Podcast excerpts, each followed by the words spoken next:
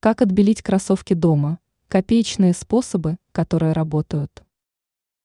Со временем кроссовки теряют белоснежный вид, становясь грязными и неухоженными. Конечно, такая обувь зачастую имеет не только унылый вид, но и неприятный запах. Это отпугивает прохожих и вызывает внутренний дискомфорт у владельца. Исправить ситуацию можно, прибегнув к простым и дешевым способам. Сода и уксус.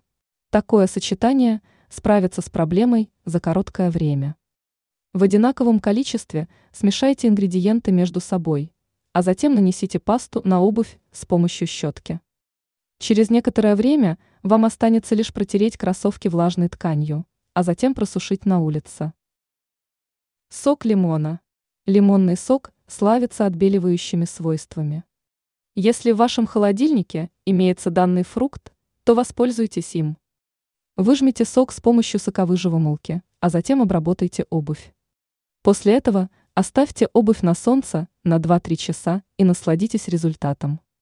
Прибегнув к одному из предложенных способов, вы сможете подарить обуви прежний вид. Ранее сообщалось об ароматерапии в домашних условиях.